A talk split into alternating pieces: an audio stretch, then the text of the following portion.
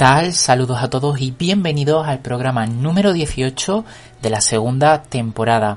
Esta semana, como toda, ¿con qué vamos a empezar, Rochi? Un día más les contaremos a nuestros oyentes la actualidad cofrade de nuestras hermandades, empezando por Sevilla Capital, seguida de la provincia y finalizando con el resto de Andalucía. Gracias Rochi, ahora vemos todas las novedades al detalle.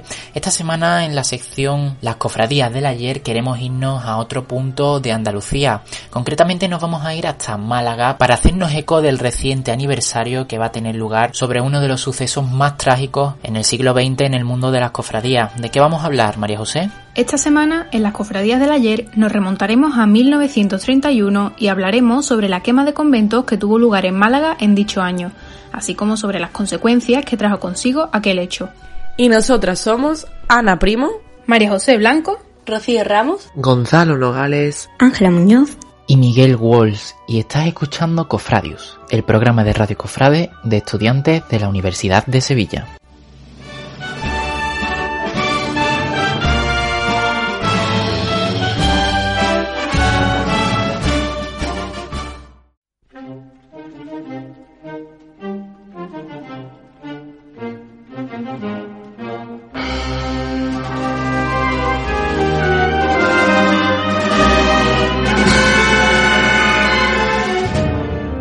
Empezamos como siempre con la agenda cofrade y lo hacemos con las noticias que nos llegan desde Sevilla capital. María José Rochi, adelante compañera. Abrimos la agenda cofrade de esta semana centrándonos en una noticia que hemos podido conocer hace pocos días.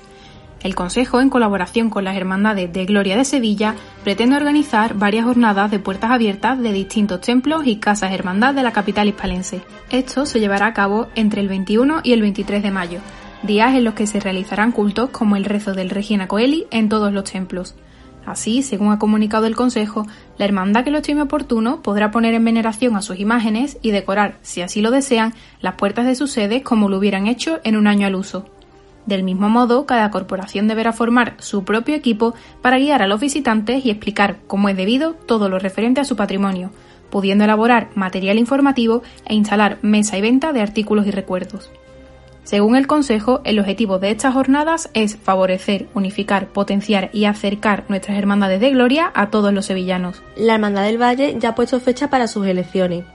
El 29 de junio, la Corporación del Jueves Santo celebrará este acto para elegir la Junta de Gobierno durante sus próximos cuatro años. Estas votaciones se celebrarán en la sede de la Hermandad, la Iglesia de la Anunciación, y comenzarán a la una de la tarde en primera citación y a la una y media en segunda y última convocatoria. Desde esa hora y durante las próximas cinco horas, los hermanos elegirán a su futuro hermano mayor.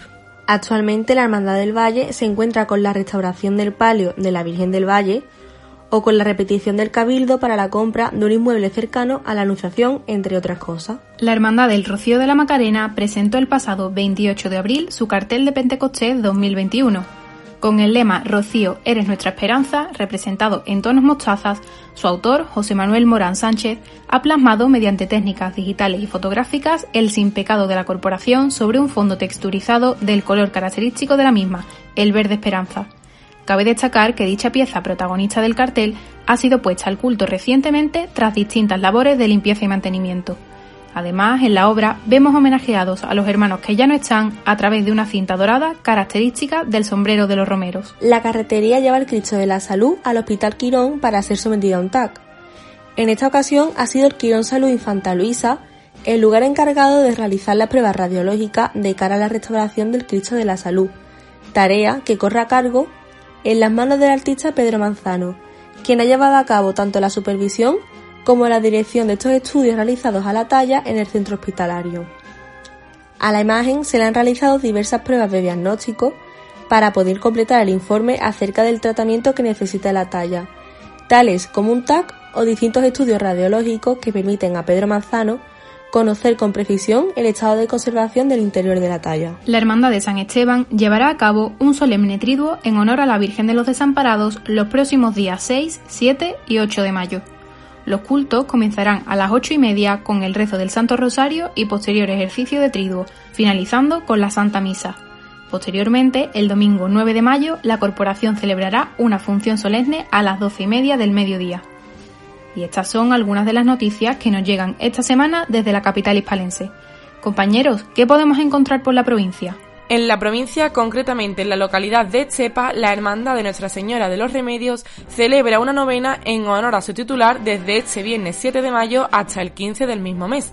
El lunes 17 de mayo, conocido como el lunes de la subía, la Virgen quedará expuesta en veneración vistiendo de mantilla y sayas rojas como cada lunes de la octava, desde las 10 de la mañana hasta las 2 de la tarde. Nos trasladamos a la localidad del Coronil, donde el grupo parroquial de la Divina Pastora de las Almas celebra el solemne triduo los días 6, 7 y 8 de mayo de 2021 a las 7 de la tarde en la parroquia de Consolación. La función principal tendrá lugar el 9 de mayo a las 11 de la mañana en la parroquia de Consolación. Durante todos los días del triduo, al igual que en la función principal, se una recogida de alimentos y productos de higiene que irán destinados a Cáritas. La Hermandad de Nuestra Señora del Rocío de Marchena celebra un solemne triduo en honor a la Virgen de Almonte durante los días 14 y 15 de mayo a las 9 de la noche y 16 de mayo a la una y media del mediodía en la parroquia de San Sebastián. El sábado 15 de mayo, durante el culto, se realizará la imposición de medallas a los nuevos hermanos. Nos trasladamos a la localidad de San Juan de la Farache, donde la Hermandad del Rocío celebró el pregón rociero número 33 el pasado viernes 30 de abril a las 9 y cuarto de la noche. Por otro lado, los días 5, 6 y 7 de mayo a las 8 de la tarde se celebrará el solemne trido con el siguiente orden. Rezo del Santo Rosario, ejercicio del trido y Eucaristía. El último día de trido se celebrará la procesión claustral con el Santísimo. El día 8 se rezará el Santo Rosario al término de la misa de tarde. Por otro lado, el día 9 tendrá lugar la función principal del instituto a las 12 de la mañana. La misa de romeros se celebrará el día 18 de mayo a las 8 y media de la tarde. Y por último, la misa de hermandad se celebrará el domingo 30 de mayo a las 12 del mediodía. En Carmona, la Hermandad de la Virgen de Gracia celebra solemne trido de rogativa en honor a su titular durante los días 6, 7 y 8 de mayo a las 8 de la tarde. Además, excepcionalmente, el día 9 de mayo a las 11 de la mañana y ante la Virgen de Gracia se celebrarán las bodas de plata y oro de aquellos matrimonios que cumplieron el año pasado y que por motivos del COVID no pudieron celebrarlo. Por último, nos trasladamos a la localidad de Osuna, donde la Hermandad Sacramental de Nuestra Madre y Señora de los Dolores invitó el pasado 1 de mayo a todos los hermanos y devotos a asistir a la Santa Misa para inaugurar el mes de María. El acto se celebró en la parroquia de la Victoria a las 8 de la tarde. Y hasta aquí la agenda cofrade de la provincia de Sevilla. Os dejamos con la agenda cofrade de la comunidad de Andalucía de la mano de Miguel. ¿Qué hay para esta semana, Miguel? Gracias Gonzalo, gracias Ana. Empezamos la agenda cofrade con las noticias que nos llegan desde fuera de Sevilla, desde el resto de Andalucía. Dejadme que haga un pequeño comentario y es para darle un saludo muy fuerte a nuestra compañera y amiga Ángela, que vais a notar que hoy no va a estar con nosotros, pero porque bueno, la pobrecita está, está mala y tiene que, que recuperarse, así que un beso muy fuerte para ella desde aquí. Y vamos a seguir con lo que nos ocupa porque lo vamos a hacer hoy empezando con Cádiz, porque tenemos una noticia muy importante y es que la Hermandad de La Palma ha decidido aplazar la coronación canónica de la Virgen de las Penas que estaba prevista para el próximo 14 de agosto. Desde luego era uno de los eventos más importantes que iba a tener lugar en este año 2021 y que por desgracia se ha tenido que posponer con motivo de la pandemia de la COVID-19. La hermandad ha publicado un comunicado en sus redes sociales en el que ha expresado que es una situación difícil, que es una situación en la que todos estamos pasándolo por malos momentos y que quedará aplazada hasta que las circunstancias sanitarias permitan su celebración con garantías suficientes. En esta nota también nos informan de que en los próximos días anunciarán la modificación de los actos programados hasta el próximo 14 de agosto, el día de la coronación canónica. Así que estaremos pendientes para actualizarles estos últimos datos que vamos a tener la ocasión de recibir por parte de esta corporación. En Málaga capital, la pasada semana pudimos contemplar el ya acabado palio de la Virgen del Amor Doloroso de la Archicofradía de Pasión. El trabajo ha sido llevado a cabo en los talleres de Joaquín Salcedo bajo diseño de Francisco Prini. Además de esto, también se han estrenado unas imágenes en plata de ley de los santos mártires Ciriaco y Paula, que lucirán encima de las capillas laterales de este trono y que son obra de orfebrería Montenegro. Y continuando dentro de la provincia de Málaga, nos vamos hasta la localidad de Vélez, Málaga, donde acabamos de conocer que se solicita atención la realización de una magna, de una procesión magna, para el próximo 16 de octubre del año 2022 por el 75 aniversario de la agrupación de cofradías de esta localidad. Estaremos muy pendientes de todo lo que ocurra en torno a este acto. En Córdoba capital les recordamos la coronación litúrgica que tendrá lugar a la Virgen de la Esperanza en San Andrés el próximo 8 de mayo a las 12 del mediodía. El pasado día 1 de mayo tuvo lugar la presentación de esta presea con la que se va a realizar este acto. Y terminamos esta agenda cofrade como siempre hacemos con Huelva. En la capital hemos podido saber que Juan Robles dejará de ser el vestidor de los titulares de la Hermandad de los Judíos. Tras 15 años en esta labor a cargo de esta cofradía, la Junta de Gobierno ha designado a Joaquín Gómez para que a partir de ahora sea el nuevo vestidor de la corporación. Esto es todo por esta semana. Ya saben que volvemos con más noticias en la agenda cofrade de la semana que viene.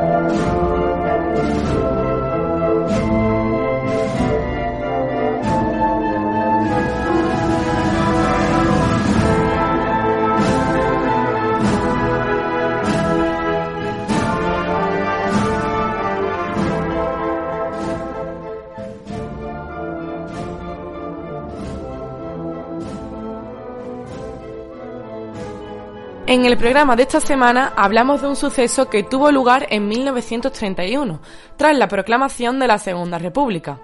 En concreto, os contamos la quema de conventos que se desarrollaron en toda España, comenzando en su capital, Madrid. Sin embargo, nos vamos a centrar en lo acontecido en Málaga, donde ya existieron antecedentes como el intento del incendio del Palacio del Obispo en 1930 o el asalto a la sede del diario La Unión Mercantil el 14 de abril, mismo día de la proclamación de la República. La ciudad costera tuvo que hacer frente durante los días 11 y 12 de mayo de 1931 a los peores momentos que se llegaron a vivir, convirtiéndola en una de las zonas de España más afectadas por el movimiento anticlerical que trajo consigo la República. Rochi, cuéntanos, ¿qué pasó exactamente aquellos días? Tal y como acaban de escuchar, la tarde del lunes 11 de mayo, las calles del centro histórico de Málaga se encontraban repletas de gente llegada desde todos los puntos de la ciudad a raíz de las noticias contadas por la prensa de lo acontecido en Madrid. Algunas personas notaron el ambiente extraño, aunque se confirmó con los primeros sucesos, que tuvieron lugar en los conventos del servicio doméstico, Barcenilla y la Sagrada Familia, en la zona de la Victoria. Sobre las ocho y media de la tarde, la locura se desató. Continuando en la misma línea de lo ocurrido anteriormente en Madrid, la residencia de los jesuitas fue el primer objetivo del pueblo. Un gran incendio quemó muebles o imágenes entre otras cosas, de la iglesia del Sagrado Corazón. Poco después, el edificio quedó completamente destrozado. El siguiente objetivo fue el Palacio Episcopal, el símbolo del poder espacial del clero, como lo define el historiador José Jiménez Guerrero. A pesar de que tenían otras iglesias cercanas en el centro, cruzaron el puente y se fueron a Santo Domingo, porque estaban en un barrio obrero y porque allí tenía su sede las dos cofradías más emblemáticas de Málaga, la de la Esperanza vinculada a las personas de relevancia política y social, y Mena, que tenía la imagen del Cristo que era el símbolo de la Semana Santa. Cuenta Jiménez Guerrero para quien hubo una premeditación a la hora de actuar. Después se atacaron hasta 40 edificios entre conventos, iglesias, colegios religiosos, el almacén de alimentos de la familia Kreisel en la calle Don Íñigo o el propio diario conservador. La declaración del estado de guerra el día 12 por la mañana fue el primer paso para la normalización, aunque se siguieron produciendo más episodios violentos. Las imágenes de escultores como Pedro de Mena o la escuela malagueña del siglo XVIII, cuadros de Alonso Cano, documentos, registros de bautizos, bodas y fallecimientos, elementos litúrgicos y los propios inmuebles. Las iglesias de la Merced y la Aurora María desaparecieron para siempre. Fueron pasos de las llamas de la intolerancia podemos decir que la consecuencia directa de estos sucesos fue la trágica pérdida de una gran cantidad de patrimonio, no solo en lo que a iglesias y edificios religiosos se refiere, sino también a archivos históricos, piezas de orfebrería, bordado, imágenes de un valor incalculable y pinturas centenarias que una vez perdidas fueron imposibles de recuperar. Obras de imagineros como Pedro de Mena, Fernando Ortiz o José de Mora fueron pastos de las llamas en aquellos altercados que hoy se recuerdan con tristeza en la ciudad malacitana. Y además de las pérdidas materiales, estos graves sucesos marcaron la forma de pensar y actuar de sus testigos y dividieron a la población tanto en el ámbito político como cotidiano.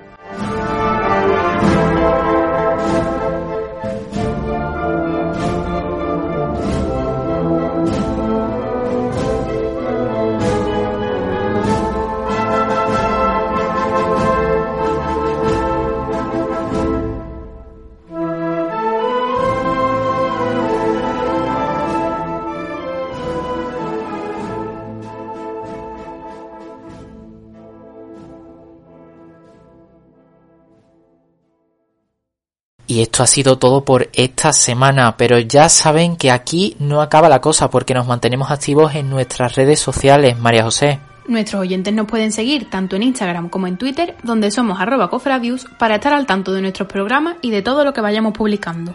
Este y todos nuestros programas tendrán la oportunidad de reproducirlos en nuestro blog cofradius.blogspot.com, en Spotify, en Evox y en Google Podcast, donde también nos llamamos Cofradius. Y ya pueden empezar a ver nuestros primeros reportajes en nuestro canal de YouTube, en el que también nos pueden buscar bajo el nombre de Cofradius. Bueno, mención especial a Radio, donde también pueden reproducir cada uno de nuestros programas. Y es que las cofradías, como ya saben, son un sentimiento que perdura durante todo el año.